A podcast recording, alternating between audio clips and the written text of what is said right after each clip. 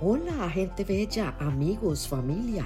Hoy la fábrica de energía retenida se viste de lujo en este mes de marzo dedicado a la mujer.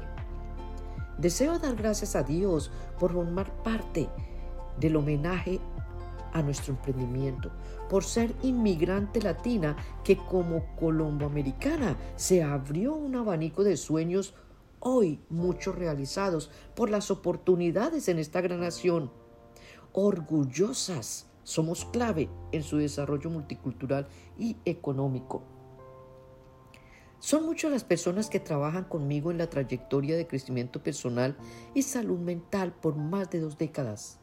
Hoy, de forma especial, me dirijo a las mujeres para recordarles que esa inconformidad de la naturaleza humana por la sumisión de nuestro género ha venido despertando conciencia a través de nuestra historia. Pero hay épocas relevantes donde la mujer levanta la voz y no hay quien no nos escuche. Por ejemplo, la época de los años 60. Ese avivamiento del despertar de la conciencia en forma colectiva que transformó el modelo sociocultural, económico y político del momento a través del arte, la música, la forma de vestir.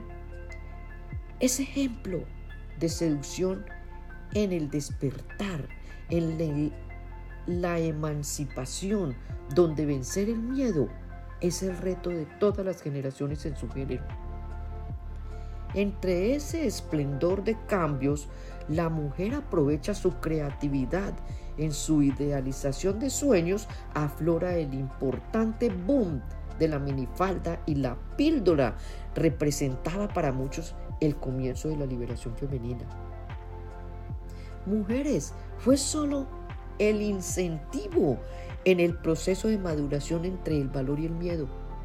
Demostramos a la sociedad que no solo somos un potencial fundamental en el desarrollo en todos los ámbitos, incluyendo el famoso reto de la conquista del espacio, sino también la base en la formación del núcleo familiar, donde se cultivan los valores humanos en capacidad competitiva con el sexo opuesto.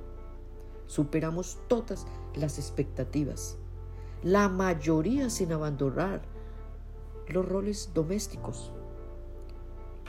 Por tanto, yo invito a todas las mujeres dignas y valiosas a tomar conciencia de los cambios acelerados de la tecnología y tomar ventaja de sus beneficios, por ejemplo, en el campo de la neurociencia, que ampliamente demuestra que los seres humanos podemos moldear nuestra mente para sacar nuestra mejor versión.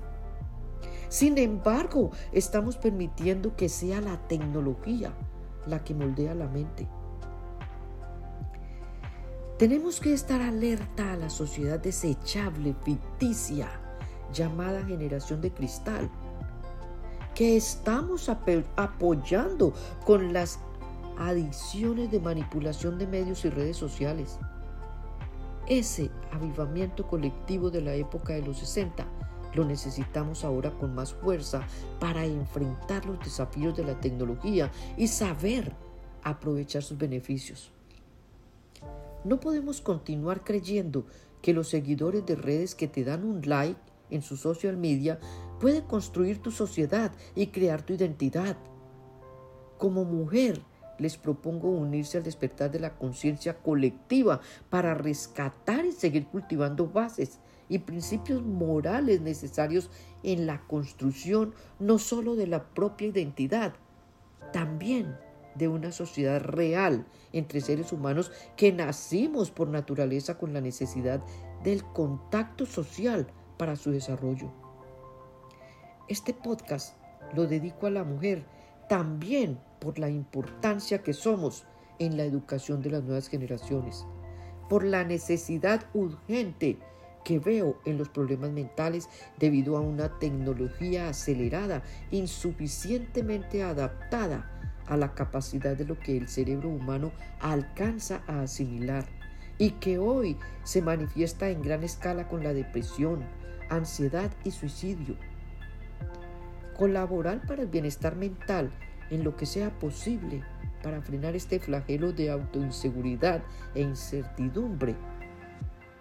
Componente de la baja autoestima es mi prioridad y compromiso este año 2023 y espero que muchas de ustedes también lo hagan, sembrando la semilla desde su hogar, en la familia, en el núcleo familiar, informarse con profesionales del cuidado de sus hijos hace la diferencia.